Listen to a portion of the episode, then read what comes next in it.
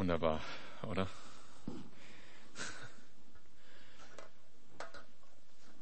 Kannst du bitte den, die Scheinwerfer ein bisschen runterdrehen? Ich finde das so cool, dass wir nicht so viele Leute sind mittwochs und dass ich jeden einzeln angucken kann. Kann ich nicht, wenn das so föhnt von da. Ja. Heute ist eigentlich der Tag dieser Serie, weil heute kommt der Vers, äh, aus dem dieser Titel stammt, des Jesus Mindset und sozusagen die zentrale Message meiner Meinung nach vom Philipperbrief. Es wird häufig gesagt, der Philipperbrief ist der Brief der Freude und das stimmt auch. Und wenn ihr das Plakat mal beim Rausgehen ganz genau anguckt, dann seht ihr in dem roten Bereich Freut euch auch drin. Das habe ich aber bewusst ein bisschen versteckt, das wisst ihr erst heute Abend, ähm, weil die Freude kommt nur durch das Jesus Mindset. Und ähm, der Paulus, ich weiß nicht, ihr wisst, wo wir sind, oder? Kapitel, Vers und so? nee, ne? Also Kapitel 2 fangen wir an, aber ich mache noch einen kleinen Rückblick. Paulus hat ja in ab Vers 27 in Kapitel 1 darüber geschrieben, wie die Philipper ähm, sich ähm, verhalten sollen in den Anfechtungen, die sie von außen haben. Also da gibt es verschiedene Anfechtungen in Philippi. Die äh, römische Bevölkerung ist der Meinung, man sollte Cäsar anbeten und finden das eine Unverschämtheit, dass äh, die Christen sagen, es gibt einen Herrn und Retter, nämlich Jesus, und äh, versuchen das auch zu sabotieren, wo sie können. Und haben dann Anfechtungen von außen, äh, verschiedener Art und Weise, auch Anfechtungen von den Juden, die der Meinung sind, dass die Heidenchristen sich beschneiden sollen und so weiter. Die versuchen sie zurück in die Gefangenschaft zu bringen, die das Gesetz äh, mit sich bringt. Und nicht, sie wollen, dass sie in dieser Freiheit in Christus leben. Darüber schreibt Paulus und dann ist der Übergang jetzt in das Kapitel 2 relativ easy, wenn man das so als Hintergrund sich vorstellt, äh, weil jetzt geht es darum, wie sie sich intern in der Gemeinde verhalten sollen.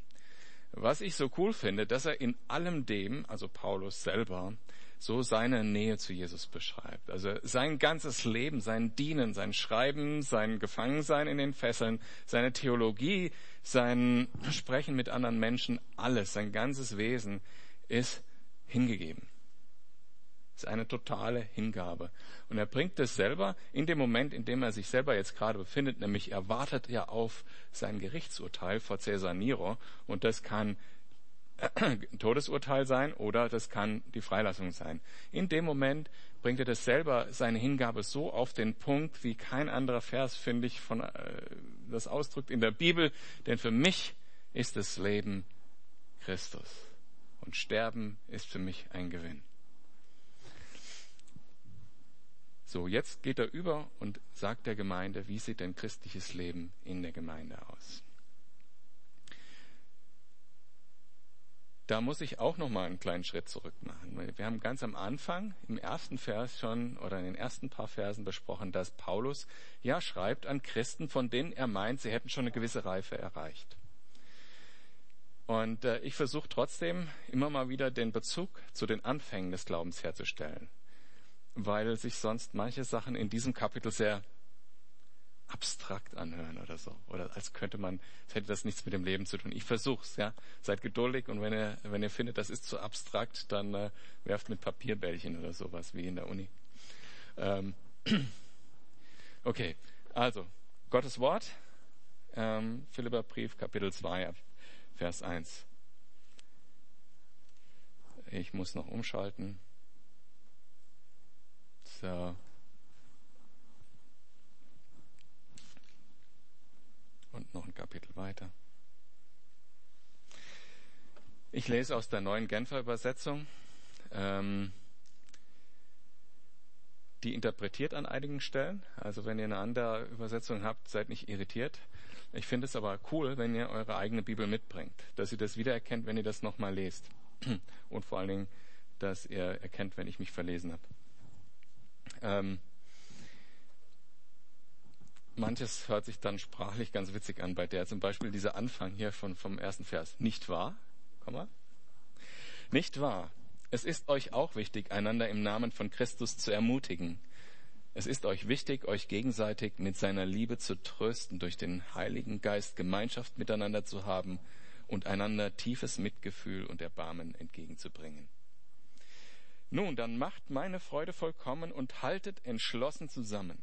Lasst nicht zu, dass euch etwas gegeneinander aufbringt, sondern begegnet allen mit der gleichen Liebe und richtet euch ganz auf das gemeinsame Ziel aus. Rechthaberei und Überheblichkeit dürfen keinen Platz bei euch haben. Vielmehr sollt ihr demütig genug sein, von euren Geschwistern höher zu denken als von euch selbst. Jeder soll auch auf das Wohl des anderen bedacht sein, nicht nur auf das eigene Wohl. Das ist die Haltung, die euren Umgang miteinander bestimmen soll.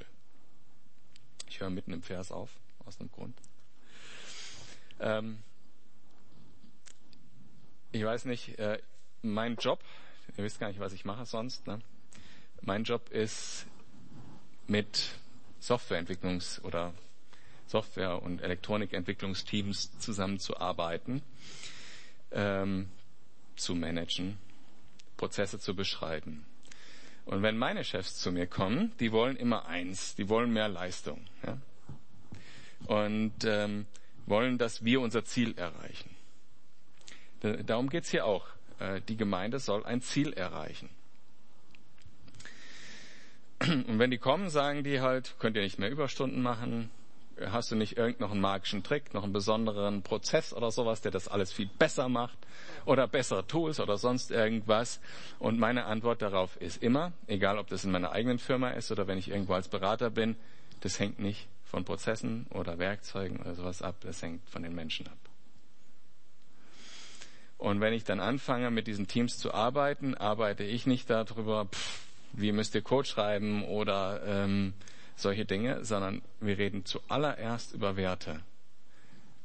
Wenn ich einen Tag Workshop da mache, dann rede ich einen halben Tag nur über Werte. Und ähm, der Jethro weiß es, der hat das schon mal mitgekriegt, glaube ich, in seiner Firma. Ähm, da geht es darum, um Respekt, um Ehrlichkeit, um Offenheit, um Fokus, um Mut. Das sind so die fünf Grundwerte, über die wir da reden.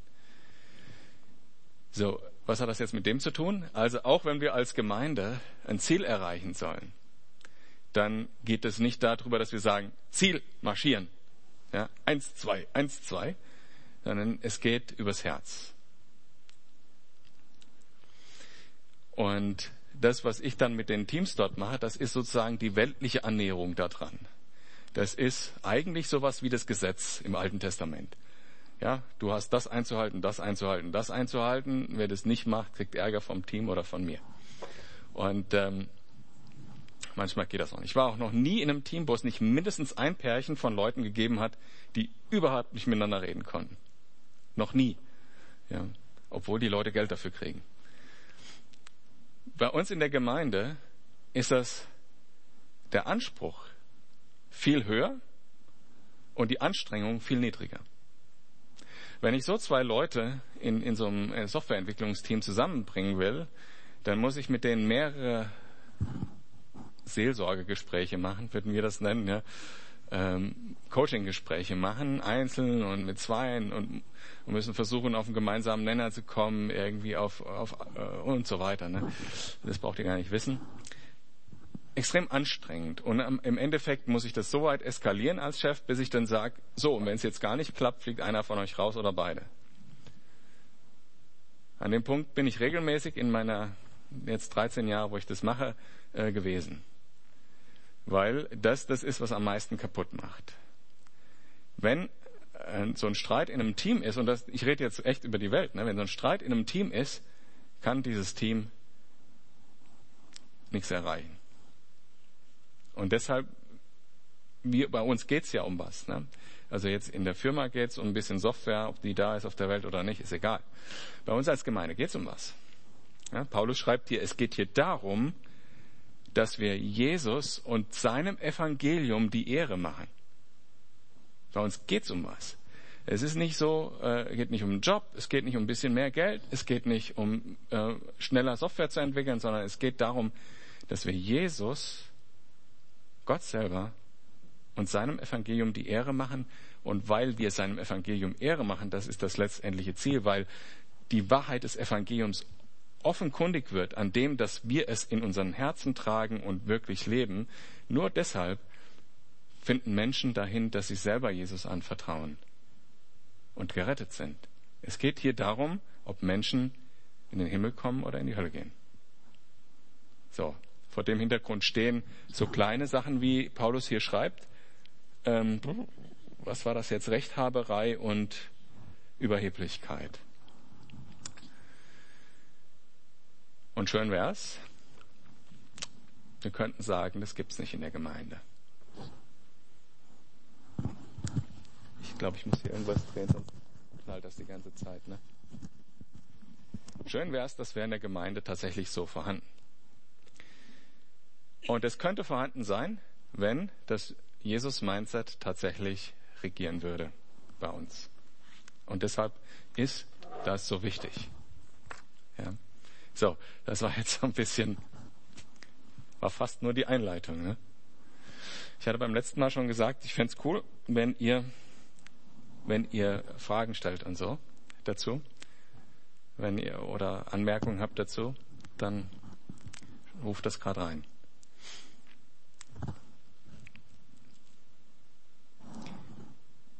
Warum ist es noch wichtig, dass wir Einheit haben und dass wir, dass das nicht passiert, eine Rechthaberei und diese fleischliche Motivation? Weil die Gemeinde und dein Herz etwas ist, was schon auf den Himmel hindeutet. Na, wie Dominik vorher gesagt hat, das Reich Gottes ist nicht nur nah, sondern es ist angebrochen. Ein Teil des Reichs Gottes ist schon da. In unseren Herzen und in der Gemeinde sollte sich das widerspiegeln als Realität. Und ich wollte euch gerne einen, einen Einblick in den Himmel geben äh, aus Offenbarung. Kapitel 19. Und da kann, ich, kann man ja fast eine beliebige Stelle aus Offenbarung bringen. Das hört sich überall ganz ähnlich an. Danach hörte ich im Himmel lauten Jubel, wie von einem vielstimmigen Chor. Halleluja, gepriesen sei unser Gott, von ihm kommt das Heil, ihm gebührt die Ehre und die Macht. Seine Gerichtsurteile sind richtig und gerecht. Er hat Gericht gehalten über die große Hure, die mit ihrer Unmoral die ganze Erde ins Verderben gestürzt hat und hat sie dafür zur Rechenschaft gezogen. Und hat sie dafür zur Rechenschaft gezogen, dass das Blut seiner Diener an ihren Händen klebt. Und von neuem erklagen neue Jubelrufe. Halleluja, gepriesen sei Gott. Und es geht weiter. Ich finde den Text an sich cool, aber ich will eigentlich auf, auf die Metaebene. Könnt ihr euch vorstellen, das sind jetzt vielleicht Millionen Menschen, ja, die im Himmel singen und Engel. Könnt ihr euch vorstellen, kannst du dir vorstellen, dass du dabei stehst und sagst, nee, ich möchte was anderes singen. Hallo, ich will was anderes singen. Oder ähm, ich hätte gern das Solo. Hallo, ich hätte gern das Solo. Das kann man sich doch wohl nicht vorstellen, oder? Und weil wir als Gemeinde das widerspiegeln sollen, wie Gott ist, wofür uns Gott erlöst hat, also der Himmel, sollen wir das auch nicht tun. Und weil nur, wenn, wenn wir ein Stück des Reichs Gottes, ein Stück Himmel hierher bringen, auch andere Leute das wirklich sehen können. So begründet es Paulus hier an der Stelle. Und er motiviert oder ja, er motiviert das, indem er eben sagt, das ist das Jesus-Mindset. Äh, und zwar lesen wir weiter in Kapitel 2, Vers 5. Das ist die Haltung, die ihr, ähm, das ist die Haltung, die euren Umgang miteinander bestimmen soll. Das ist die Haltung, die Jesus Christus uns vorgelebt hat. Und den Begriff Haltung, den habe ich jetzt einfach mal mit Mindset übersetzt im Titel. Da kommt der Titel Jesus Mindset her. Es gibt englische Übersetzungen, wo da tatsächlich Mindset steht. Da habe ich mir das geklaut. Welche Haltung hat Jesus wie vorgelebt? Er, der Gott in allem gleich war, in Vers 6, und auf einer Stufe mit ihm stand, nutzte seine Macht nicht zu seinem eigenen Vorteil aus? Im Gegenteil, er verzichtete auf alle seine Vorrechte und stellte sich auf die gleiche Stufe wie ein Diener. Er wurde einer von uns, ein Mensch wie andere Menschen.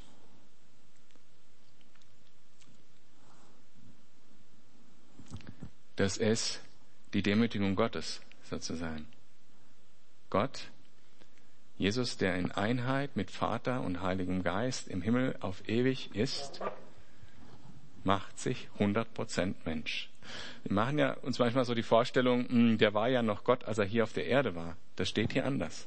Jesus war ganz Mensch.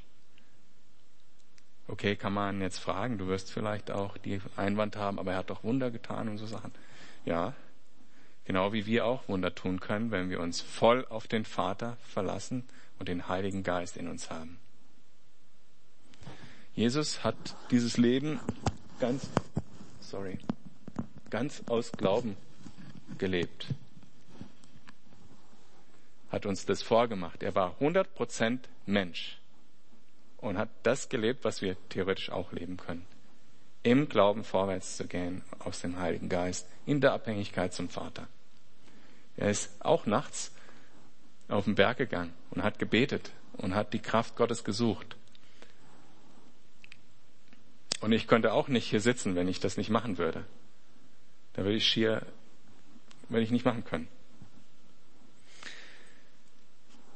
Er, hat, er ist ganz Mensch geworden und hat, Gott hat sich gedemütigt, ist ganz Mensch geworden. Und die Geschichte geht noch weiter. Er, aber er erniedrigte sich noch mehr, ab Vers 8. Im Gehorsam gegenüber Gott nahm er sogar den Tod auf sich und starb am Kreuz wie ein Verbrecher. Gott demütigt sich zum Menschen und als Mensch demütigt er sich nochmal und geht ans Kreuz.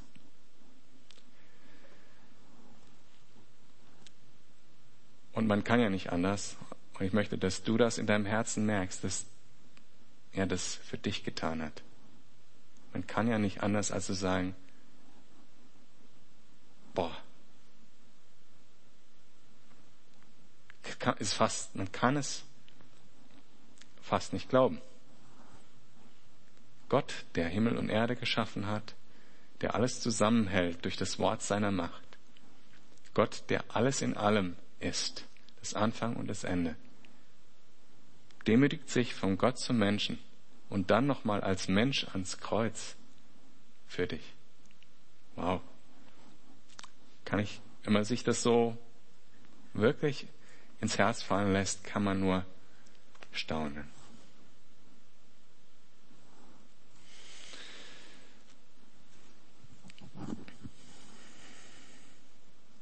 Jesus hat das gepredigt und getan. In äh, Matthäus 23, Vers 11 sagt er uns das selber auch.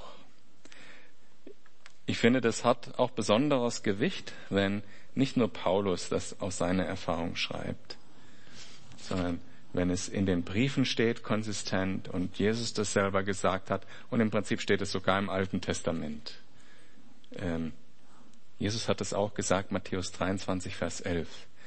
Der Größte unter euch soll euer Diener sein. Denn wer sich selbst erhöht, der wird erniedrigt werden. Und wer sich selbst erniedrigt, wird erhöht werden. Wer war Sonntag auch da? Das war das Thema am Sonntag. Demut. Ohne Demut ist kein Zugang zu diesen Wahrheiten. Wenn wir glauben, wir haben die Weisheit mit Löffeln gefuttert, oder wir glauben, wir haben die eigene Kraft, die ist besser als Gottes Kraft. Keine Chance, das wirklich so zu leben. Wer Gott etwas entgegenzusetzen hat. Und damit meine ich nicht Fragen oder sowas. Ne? Natürlich, wenn man offenen Herzens zu Gott geht, auch, auch hier hat ja gefragt, was soll denn das? Ne? Und so, das ist okay. Äh, auch in der Zeit, ich weiß nicht, ich habe so ein bisschen schon mal was erzählt, auch in der Zeit, wo ich sozusagen weiter weg war von Jesus als heute, ähm, war ich immer mit Jesus in Kontakt und hatte Fragen und habe gemerkt, wo meine Rebellion ist. Ich habe sie nur nicht aufgegeben, bis Gott mir einen richtigen Tritt in den Hintern gegeben hat und äh, es gar nicht mehr anders ging. Es ist ganz entscheidend, vor Gott demütig zu bleiben, ein weiches Herz zu haben und ihm nichts entgegenzusetzen. Und davon redet Paulus hier auch und Jesus selber hat es vorgemacht.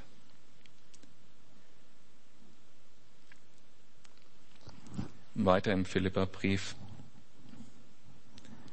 ab Vers 9, was vielleicht die schönsten Verse im Philipperbrief sind. Deshalb hat Gott ihn auch so unvergleichlich hoch erhöht und hat ihm als Ehrentitel den Namen gegeben, der bedeutender ist als jeder andere Name. Und weil Jesus diesen Namen trägt, werden sich einmal alle vor ihm auf die Knie werfen. Alle im Himmel, auf der Erde und unter der Erde. Alle werden erkennen, dass Jesus Christus der Herr ist und werden damit Gott, dem Vater, die Ehre geben.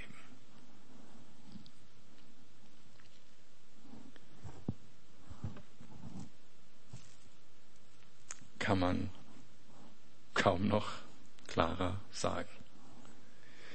Jesus, der hat den höchsten Namen und er hat ihn, oder das bedeutet, er ist Boss. Er ist der König über den Himmel, die Erde und auch über die unsichtbare Welt. Und er wird irgendwann alles sich unterwerfen wenn diese Zeit der Gnade vorbei ist. Diese Zeit der Gnade heißt, heute kann ich zu Jesus kommen und sagen, vergib mir. Ich möchte Teil von deinem Reich sein. Und ich bin dran. Und wenn ich mich dann Jesu zu Füßen werfe, dann so wie vorher, als wir gesungen haben, in Anbetung und in Dankbarkeit und werde ewig mit ihm zusammen sein. Die Menschen, die ihn heute verunglimpfen, Witze über ihn machen, meinen, er sei keine reale Person gewesen. Punkt, Punkt, Punkt, Punkt, Punkt. Die werden sich auch vor ihm niederwerfen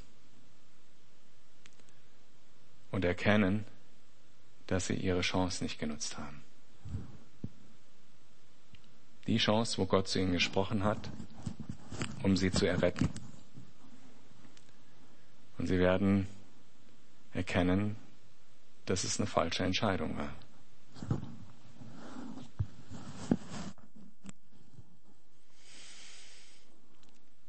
Diese ganze Sache hat eine Konsequenz für die Gemeinde. Und Paulus schreibt weiter, was folgt daraus, liebe Freunde, in Vers 12.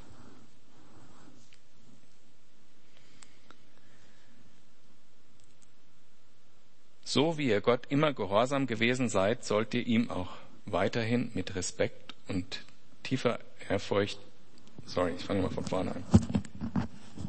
Was folgt daraus, liebe Freunde? So wie ihr Gott bisher immer gehorsam gewesen seid, sollt ihr euch ihm auch weiterhin mit Respekt und tiefer Ehrfurcht unterstellen.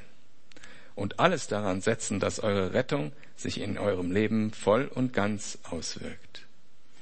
Nicht nur, wenn ich bei euch bin, sondern erst recht jetzt während meiner Abwesenheit. Ähm, ihr kennt vielleicht die Worte, wie sie da bei Luther stehen, äh, die äh, so ähnlich sind wie mit Furcht und Zittern erwirkt eure Errettung oder so ähnlich. Und dieser Vers hat leider schon zu vielen Problemen, äh, theologischen Problemen geführt. Ich finde die Interpretation, wie sie hier steht, bei Paulus super, weil im Prinzip steht da darum, weil Jesus das vorgemacht hat und weil Jesus der Herr ist, lebt das auch, weil ihr errettet seid. Ich finde das perfekt interpretiert, auch wenn es mit dem wörtlichen Urtext nicht mehr so viel zu tun hat, wie es da steht.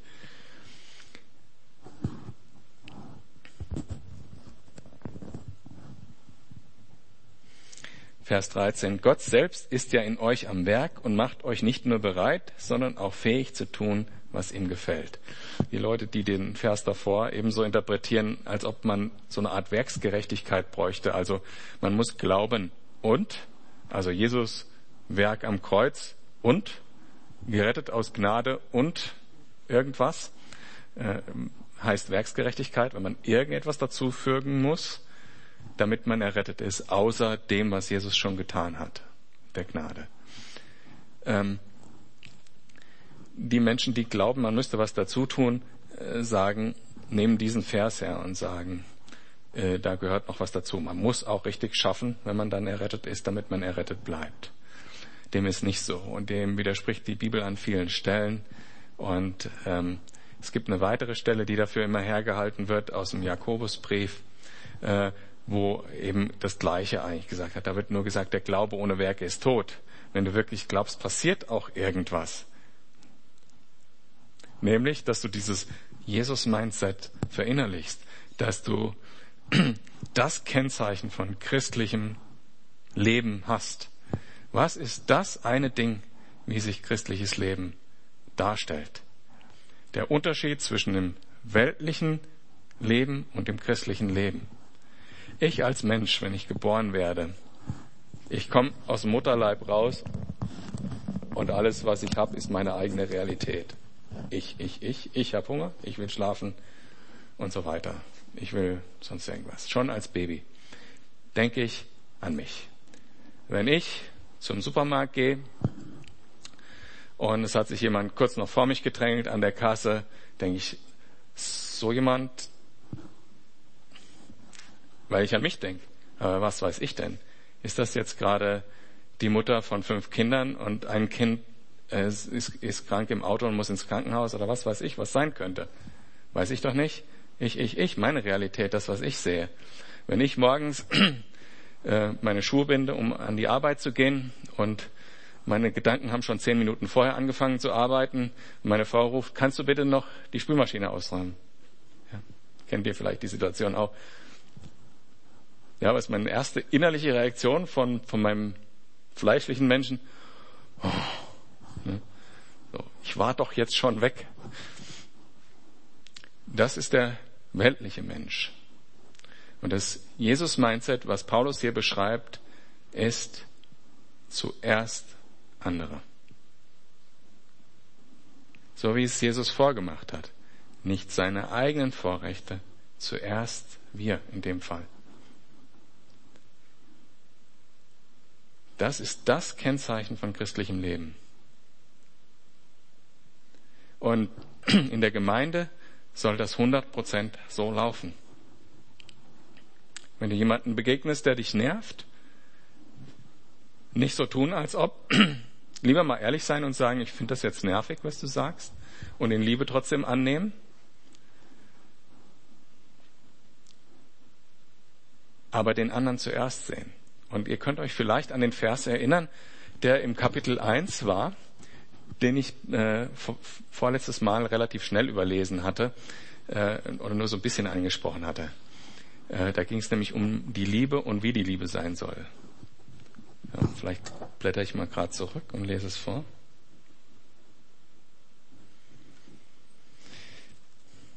Und das ist meine Bitte an Gott, dass eure Liebe verbunden mit der rechten Erkenntnis und dem nötigen Einfühlungsvermögen größer wird. Also es geht nicht um dieses Einheitsbrei Eitaitai, Friede, Freude, Eierkuchen. Okay, das, und äh, den anderen zuerst nehmen heißt nicht in allem Aktionismus alles machen, was der gut finden könnte. Sondern es heißt zu verstehen, was Gottes Wille ist und dann das für den anderen tun.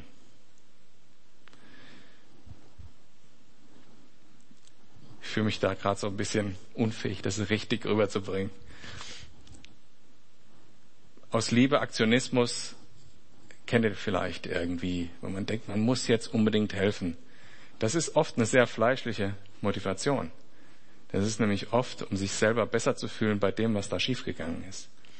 Also zum Beispiel diese Riesenspendenaktionen, die man im Fernsehen oft sieht, wo viele Leute von Herzen geben und viele Leute aber geben, um ihre eigene Hilflosigkeit zu überwinden. Eigentlich eine fleischliche Motivation.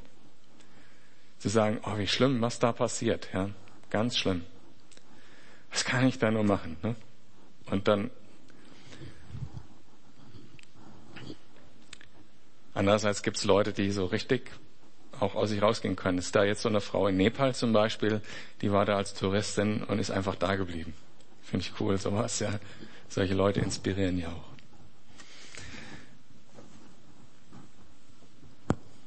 Also es geht darum, den anderen in der Gemeinde zuerst zu sehen, aber nicht in einem ähm, pseudo-geistlichen Ding, nicht mit Friede, Freude, Eierkuchen und alles andere kehren wir unter den Teppich und auch nicht in einem Aktionismus, sondern wirklich in aller Erkenntnis und von Gott geführt zu lieben. Und das ist schon ein Anspruch. Aber es fängt natürlich damit an, erstmal das abzulegen, was uns als natürlichen, natürlichen Menschen auszeichnet. Nämlich, dass wir erstmal an uns selbst denken. Das sollen wir ablegen. Das ist das Jesus-Mindset. Zuerst andere. Es gibt ein total cooles Buch, das heißt der, der Jesus Style von Gail Irwin. Wenn das mal irgendwo findet, ich glaube, wir haben sogar ein paar deutsche Übersetzungen hier in der Gemeindebibliothek. Müsst ihr nachher mal gucken. Ein total cooles Buch. Ähm, das ist eigentlich das Hauptthema von dem Buch. Heute ist das nicht cool mit dem Mikrofon. Ja, geht schon. Ähm,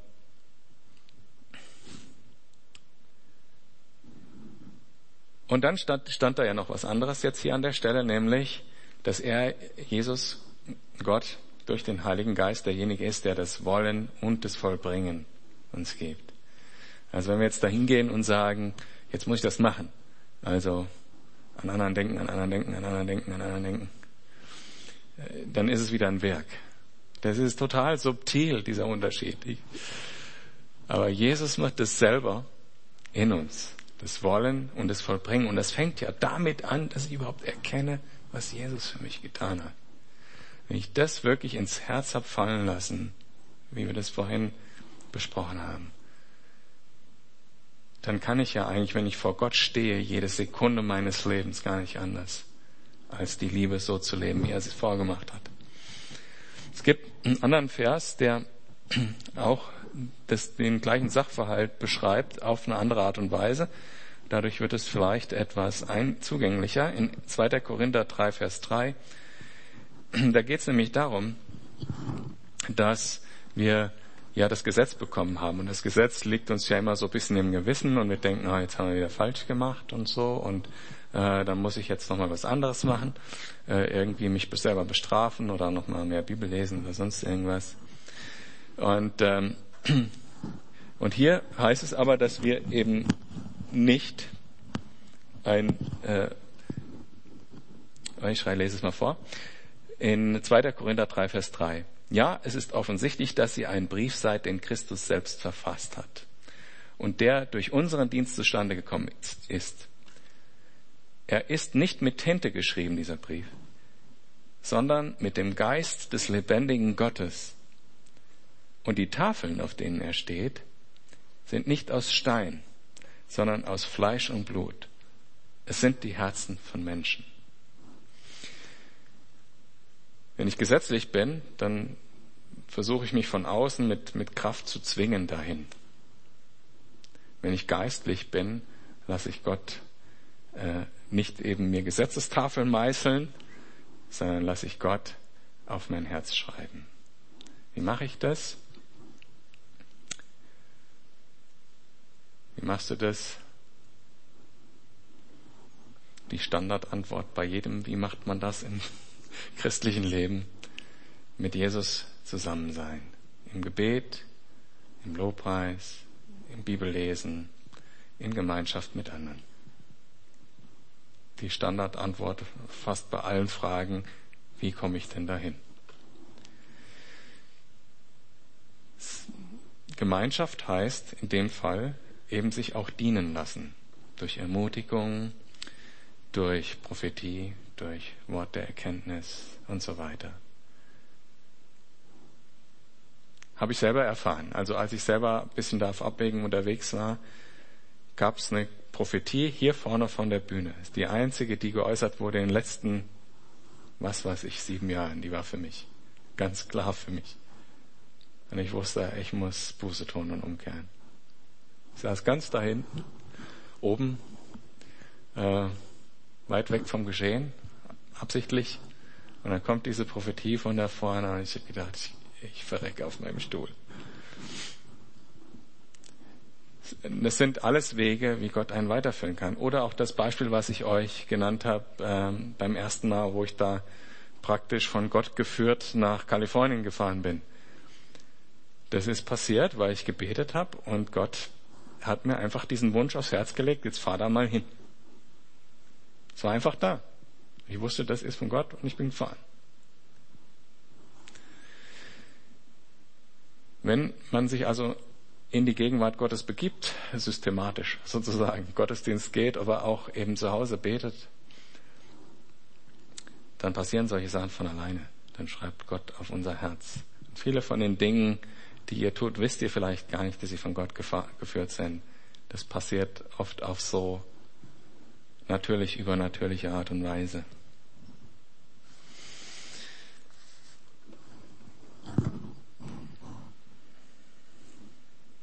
Zurück in Philippa.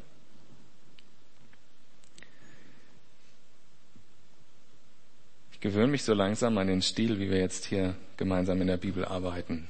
Ähm, das ist ganz absichtlich so. Ähm, ich möchte relativ viel Bibeltext pro Abend durchgehen und äh, dass wir gemeinsam auch drüber sprechen können. Im Moment spreche ja nur ich, leider. Ich habe euch das eingeboten, vergesst es nicht. Ähm, ähm, aber dass wir möglichst viel durchgehen. Eigentlich ist das Ziel, äh, in sieben Jahren die ganze Bibel zu machen. Das nächste, das nächste Buch ist ähm, übrigens das Matthäusevangelium. Das nächste Mal äh, kommt Sam hierher, macht weiter Philippa, dann mache ich noch einmal Philippa und dann ist, glaube ich, Philippa schon fertig. Und äh, dann machen wir zwei Gottesdienste auf Englisch mit Themenpredigten. Ähm, weiß nicht genau, wer es machen wird. Auf jeden Fall wird einen Brandon machen. Ich weiß nicht, ob ihr den kennt. Und danach fangen wir dann Nein, falsch. Nach dem Philippa mache ich erst zwei Abende Matthäus und dann zwei englische Gottesdienste und dann machen wir Matthäus weiter. Also das nächste Buch ist das Matthäus-Evangelium. Und um dann halt weiter das Beat so zu halten, dass wir in sieben Jahren durch die Bibel kommen, heißt das, dass der erste Abend die ersten beiden Kapitel sind und der zweite die zweite und dritte Kapitel. Also, wollte ich euch nur so teilhaben, warum wir das so machen, wie wir es machen ist so eigentlich eine alte Calvary Chapel Tradition. So hat Calvary Chapel eigentlich mal angefangen. So, äh, ich wollte heute bis Vers 18 kommen.